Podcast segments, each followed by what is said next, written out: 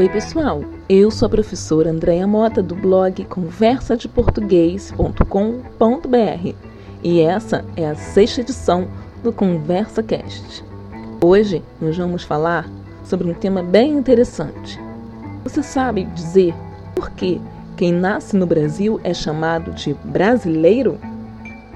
A origem da palavra que dá nome ao nosso país é bastante controversa. A única certeza é que Brasil remete a pau-brasil, árvore de que se extrai um corante de tom avermelhado utilizado no século XVI para atingir tecidos caros e artesanato mediterrâneo. Difícil mesmo é saber por que a árvore recebeu tal nome e por que nós viramos brasileiros. O professor Luiz Costa Pereira Júnior, em seu artigo A Cor que Criou o Brasil, afirma que é um carnaval de teses que remete o batismo nacional do tupi ao grego, do latim ao árabe, do germano ao irlandês. De fato, alguns estudiosos encontraram o termo registrado em documentos que remontam ao século XII, o que desfaz a hipótese de que Brasil seria originário do tupi, língua que os europeus só conheceram quatro séculos mais tarde. Além disso, os índios tupi chamavam a árvore de Ibirapiranga ou Ibirapititanga.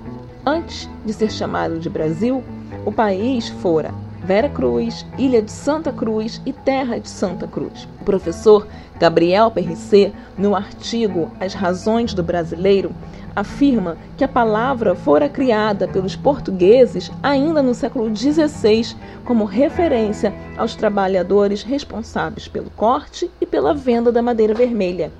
Apenas em 1817 ter-se-ia pensado em um adjetivo pátrio para os nascidos aqui teriam nascido assim brasilianos e brasilienses. Brasiliano era o termo usado desde o século XVI como referência aos índios.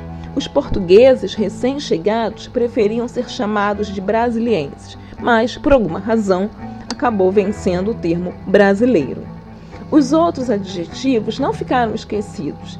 Em 1961, Juscelino Kubitschek inaugurou Brasília, cujos brasileiros são chamados de brasilienses.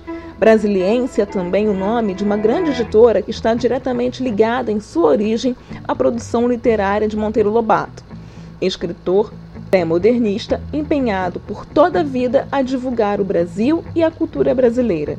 Brasiliano, por sua vez, foi esquecido na língua portuguesa e migrou para o italiano, pois é assim que os italianos me chamam, i brasiliani. Eu sou a professora Andréia Mota, fico esperando você aqui no Conversa Cast e lá no blog conversadeportuguês.com.br.